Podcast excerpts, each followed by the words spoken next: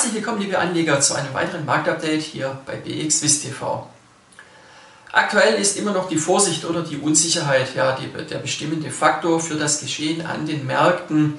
Wir haben zum einen die Frage, ob die zuletzt verschärften Maßnahmen gegen eine weitere Ausbreitung des Coronavirus überhaupt die Wirkung zeigen und einen weiteren Lockdown verhindern können. Diese Frage wird erst in den kommenden Wochen beantwortet werden können.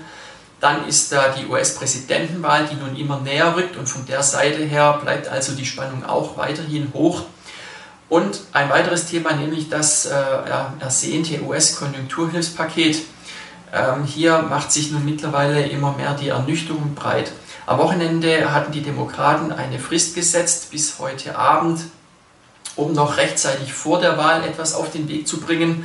Das scheint nun aber immer unwahrscheinlicher zu werden angesichts anhaltender Diskussionen über die Höhe des Pakets, aber auch dann über die genaue Mittelverwendung. Also äh, hier sind noch große Fragezeichen. Kommen wir nun mal zu den einzelnen Unternehmensmeldungen oder zu den Einzelunternehmen. Äh, es ist so, dass hier ja ein paar Ausrufezeichen auf uns warten denn es läuft die Quartalsberichtssaison und somit melden auch viele Schweizer Unternehmen hier nun Zahlen für die abgelaufenen drei Monate bzw. für die abgelaufenen neun Monate. Gestern bereits hat Julius Bär sehr erfreuliche Zahlen gemeldet. Die Titel konnten seitdem deutlich profitieren. Und heute steht eine weitere Bank in der Schweiz ganz klar im Fokus. Es ist die UBS. Und hier muss man sagen, dass die Schätzungen deutlich übertroffen wurden. Man hat 2,1 Milliarden verdient, was rund dem Doppelten entspricht des Vergleichszeitraumes. Äh, und die Marktteilnehmer sind sehr angetan von den Zahlen.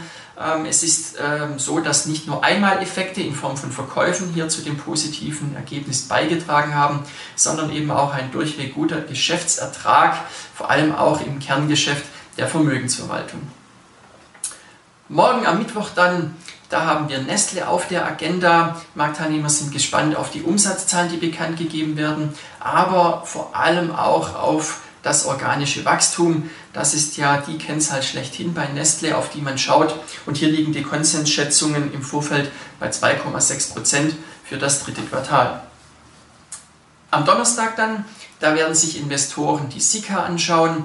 Anfangs Oktober wurde ein Investorentag abgehalten und seitdem wurden schon äh, einige Kursziele von Marktteilnehmern angepasst und die Aktie läuft wie schon das ganze Jahr über weiterhin gut.